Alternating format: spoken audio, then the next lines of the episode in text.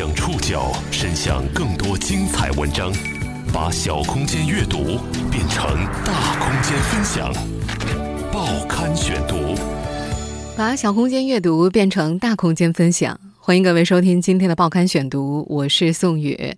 今天为大家选读的文章综合了凤凰网、澎湃新闻、科技日报、中国新闻周刊和新京报的内容，和大家一起来了解诺奖级实验成果疑似造假，科学家该不该自证清白？十三位知名研究学者实名实名质疑韩春雨在论文当中提到的实验方法无法重复。近日，随着国内十多位知名学者的实名质疑，河北科技大学副教授韩春雨再度被推上风口浪尖。五个月前，他是部分媒体口中的诺奖级青年学者；五个月后，他深陷论文造假的舆论漩涡。不管你是做什么样的科学研究，所有的成果必须要是可重复性的，这样的话才能作为一个科学，这是一个最基本的原则。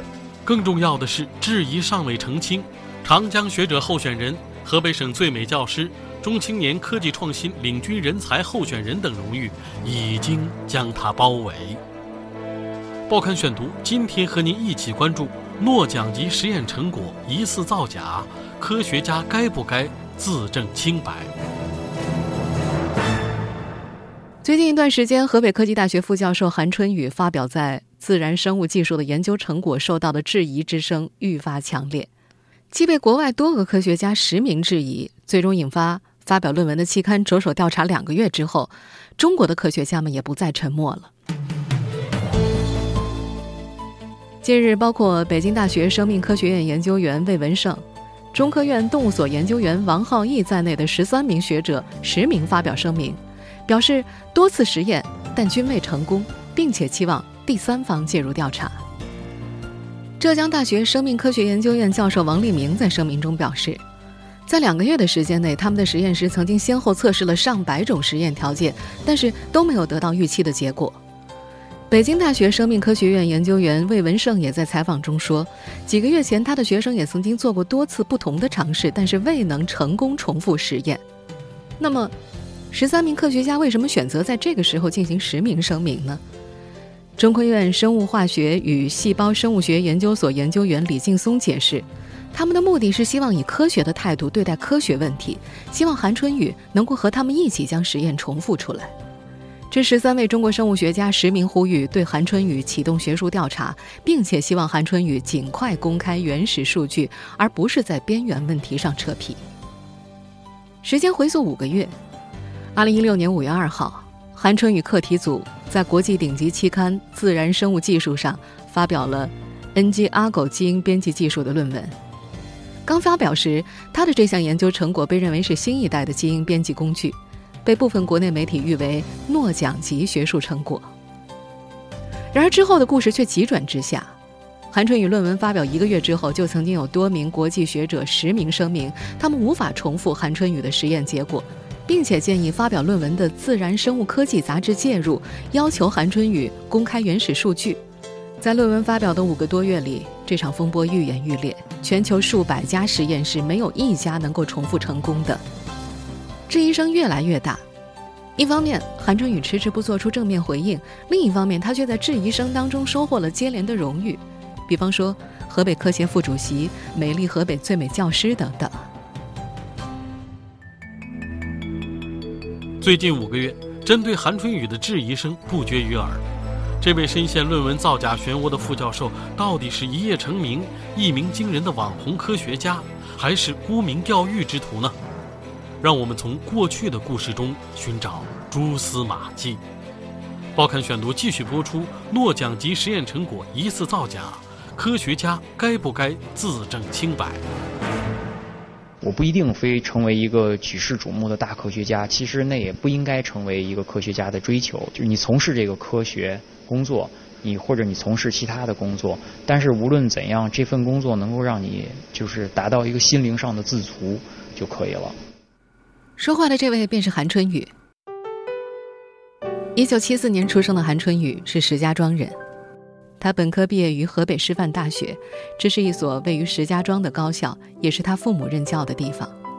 当年韩春雨的高考成绩只比本科线高了两分，全班六十多名同学，最后也仅有五个人考上大学。一九九五年，韩春雨到了北京，先是在中国农业科学院攻读硕士学位，后来又在中国协和医科大学，也就是后来的中国医学科学院接受博士研究生的训练。二零零三年获得博士学位。此后的他并没有寻找教职，而是继续留在协和的实验室从事研究工作。二零零五年，他在《核酸研究》期刊上发表了一篇非常不错的论文。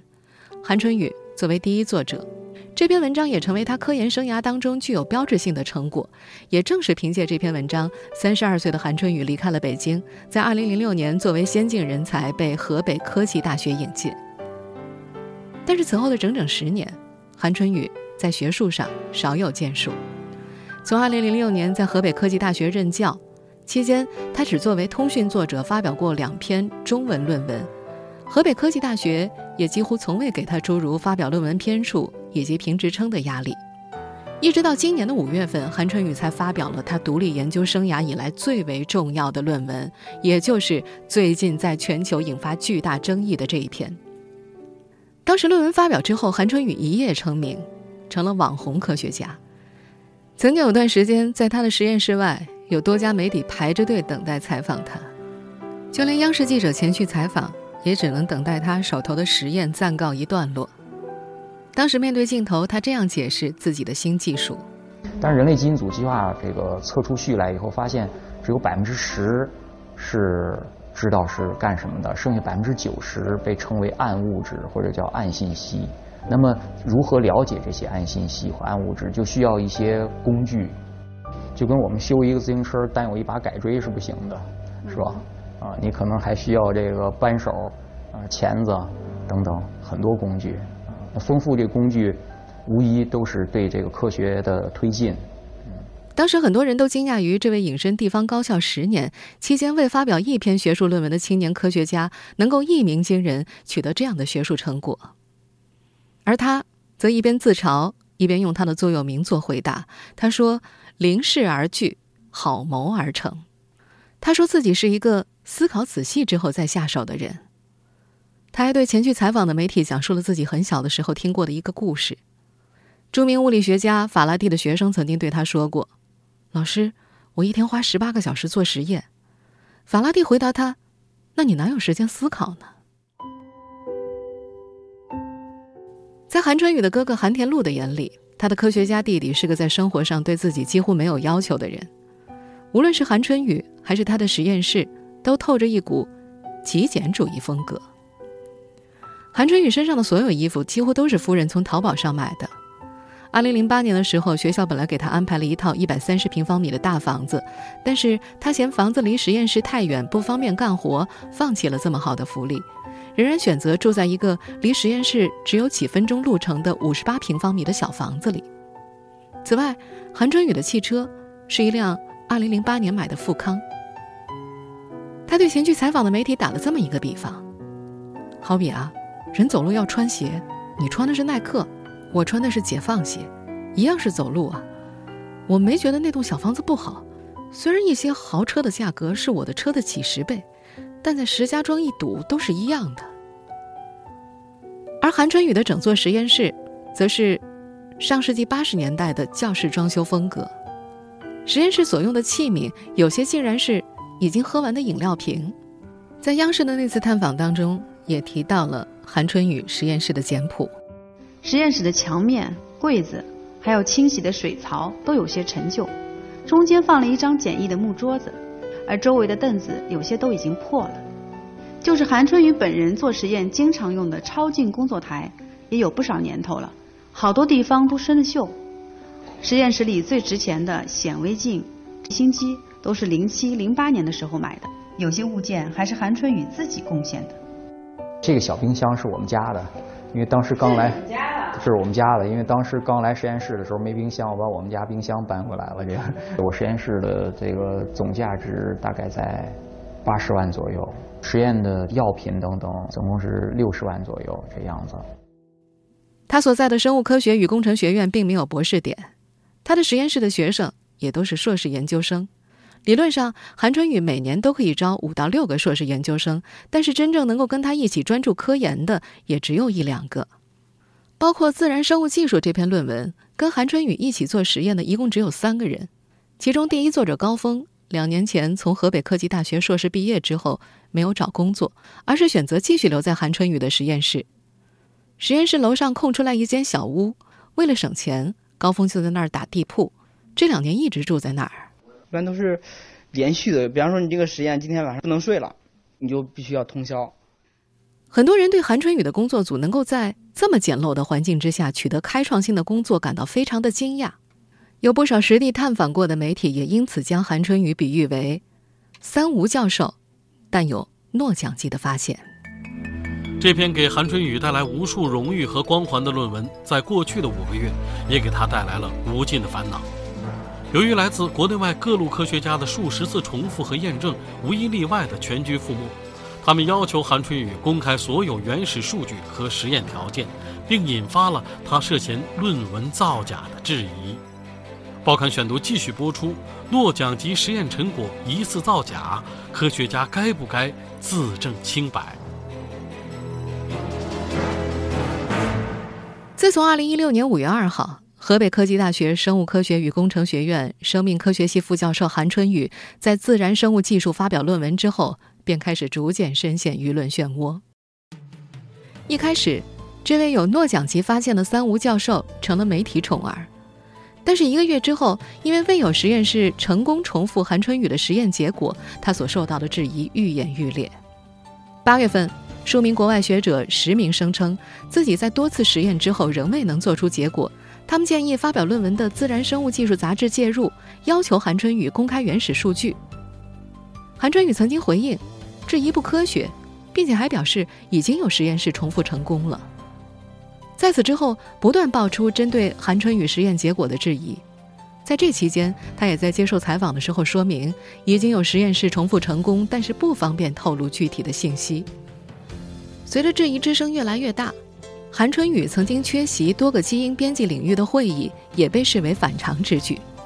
一位学者表示，一般情况之下，发表成果之后，当事人应该和同行交流，并且积极希望获得认可。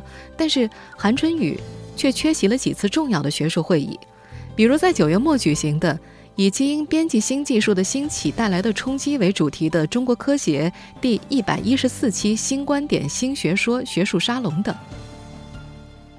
早在八月二号发表论文的《自然生物科技技术》杂志已经启动了对韩春雨文章的调查。十月十一号，《自然生物技术》所在的出版集团媒体官员回应，他们杂志正在继续调查这一情况，现在还没有进一步的结论。此前，上述杂志的新闻发言人曾经回应，将会按照既定的流程进行调查。根据这套流程，论文作者必须将材料、数据、代码和相关的实验流程及时向读者提供。不能够加以不当限制。一位不愿意透露姓名的科研工作者表示，到目前为止，韩春雨仍然没有公布更加核心的实验数据。他还透露，目前几百家基因编辑商业公司也在以更高效的方式重复实验，但是根据他的了解，这些公司也没有重复成功。在发表联合声明的当天。此次实名发声的十三位科学家之一，北京大学生命科学院研究员魏文胜，在接受澎湃新闻采访时提出了自己的观点。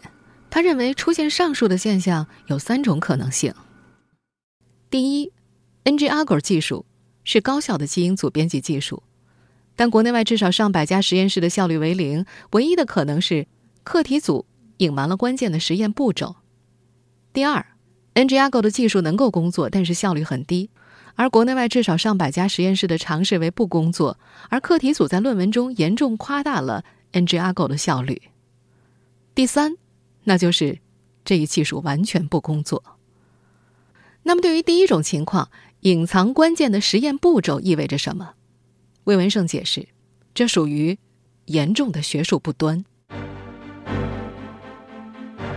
目前，除了质疑研究结果本身，多位学者也对学术争议未定之前被对韩春雨给予学术荣誉以及支持提出了质疑。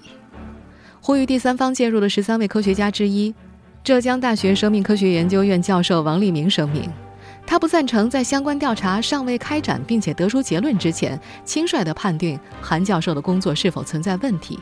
而与此同时，他也非常反对在目前就给予韩教授过多的学术荣誉和支持。另外一位不愿意具名的科学工作者也表示，在学术争议本身没有结果之前，过多的荣誉会加剧风险。他认为，学术荣誉本身应该建立在研究结果受到认可的基础之上。实际上，在韩春雨的论文发表的五个月之内，他已经收获了多份荣誉和资助。今年七月。韩春雨被选举为河北省科协第九届委员会副主席，并且被学校推荐为长江学者的候选人。八月份，他被评为河北省最美教师。九月份，他成了国家中青年科技创新领军人才的候选人之一。受惠于 NGAGO 技术，韩春雨还获得了一百万元国家自然科学基金。十月份，河北科技大学生物工程基因编辑被纳入河北省高校双一流建设的世界一流学科建设项目，并且获得了河北发改委超过两亿元的拨款。据说这项拨款会用于建设河北大学基因编辑技术研究中心。多位学者都表示，这样的嘉奖似乎来得太快了。在学术内部仍然存在争议的情况之下，急急忙忙给予赞誉和支持，显然忽视了学术研究自身的规律和行为标准。面对所有质疑，韩春雨似乎很自信，并近乎执拗地相信，他只需要按照科学的流程去回应目前所有的质疑。面对学术质疑，科学家需不需要自证清白？报刊选读继续播出：诺奖级实验成果疑似造假，科学家该不该自证清白？面对来势凶猛的质疑声，韩春雨在十月八号接受了科技日报记者的采访。在接受采访的时候，韩春雨反问记者：“你觉得我要是造假了，我还能这么淡定吗？”韩春雨认为，唯一正规的学术质疑方式是质疑者把实验的过程和数据写成论文，投稿给《自然生物技术》期刊，接收了转给原作者，原作者才会做出回应，以更多的实验过程和数据应对质疑。他觉得自己一直是坦诚的。之前有同行因为无法重复，曾经列出实验细节来询问怎么改进。他说。真诚写邮件的人，我们一看就知道是认真做实验的。我们一定会给他很好的解释，然后告诉他哪些需要注意。韩春雨透露，也有实验室跑来当面询问实验细节，还直接待在韩春雨所在的实验室进行重复实验。对于公开更多数据是否有利于重复实验开展的询问，韩春雨的回答是否定的。他认为公布也没用。那不就等于韩寒公布手稿吗？面对实验结果无法重复，韩春雨曾在多次接受媒体采访的时候都表示，已经有实验室重复成功了，但是不方便透露对方的姓名。不过，这番表态在中国科学院遗传与发育生物学研究所高级工程师江涛看来有些反常。他告诉记者。一般情况之下，如果能够将最新的成果重复成功，会愿意分享的。能够紧跟最前沿的进展是幸运和荣耀的。至于为什么其他多个实验室无法重复自己的实验结果，韩春雨曾在多次采访中猜测，无法重复实验，也许是材料受到了污染。对于这番表态，其中一位发表实名声明的学者则表示，材料是否污染并不能算个根本问题。对于实验室而言，采取消毒等措施防止材料污染是很基本的操作。实验材料受到污染也是很容易发现并且纠正的。韩春雨此前在接受媒体采访时还曾提到，实验重复失败的科学家要是愿意实名出来，他们就会让重复实验成功的人实名出来。如今已经有十三名科学家实名发声了，但是已经重复成功的实验室，至今。仍然没有听到声音。在十月八号接受《科技日报》采访的时候，韩春雨提到了有罪推论，他固执的表示不会自证清白。当时记者问他，为什么不架起三百六十度的摄像头，在监控的环境之下将实验重复一遍呢？韩春雨回答：“这是有罪推论，我觉得没有必要。连自然的记者 David 都调查过了，我为什么要自证清白？自己有病吗？David 是自然杂志亚太通讯员，但是自然以及 David 本人都表示，他们的报道不能够作为韩春雨实验可重复的证据。无罪推定确实是现代法治的常识，任何人不得被强迫自证其罪。但。这不是法庭审判啊，法律是底线，法律之上还有职业伦理、学术诚信、社会声誉。韩春雨的这次自辩给人的感觉更像是一名律师在消极谨慎的抗辩，而不是作为一个科学家坦诚积极的解释清楚实验成败可能存在的问题。不管你是做什么样的科学研究，所有的成果必须要是可重复性的，这样的话才能作为一个科学。这是一个最基本的原则。面对数月来越演越烈的质疑，浙江大学生命科学研究院教授王立明认为，对于负有监管责任的机构，包括为韩春雨研究提供资助的国家自然科学基金委和河北省发改委，以及其所在的河北科技大学，应该开展客观和全面的调查，检查其中是否存在学术错误乃至学术不端的行为。一位不愿意具名的学者也认为，这属于科学共同体的自洁机制。如果一个实验无法重复，应该相互交流谈论，共同解决，这是很严肃的事情。他强调，面对同行的质疑，当事人应该尊重，正面回应。对于这种嗯科学的质疑，应该采取科学的态度来应对，他应该采取积极的态度来回应这种质疑，包括。呃，去按照有关这个学这个呃学术同行要求的，呃，去公开这个数据，呃，然后公开实验环境，然后以便他们能够呃去重复实验验证成功。当然，还是要强调的一点是，哪怕实验结果真的不能重复，也可能是有多种客观原因，未必就是韩春雨团队主观造假。在没有充分调查之前，不能够对韩春雨团队扣上骗子的大帽子。实验不能重复。和实验造假，两者是有区别的，但是对于前者，韩春雨有证明的责任。而在论文发表之后荣誉加深的韩春雨，显然更有责任和义务去证明自己的清白，不然他怎么甩掉沽名钓誉的质疑声呢？其实我们真的很希望河北这么一所普通大学的副教授能够做出诺奖级的成果，这对于中国科研发展的指导意义非常的大。但是，面对科学界的种种质疑，韩春雨有责任积极坦率的解释，这才是化解疑云的有效方式。毕竟，这关系到中国学术界在国际上的名声。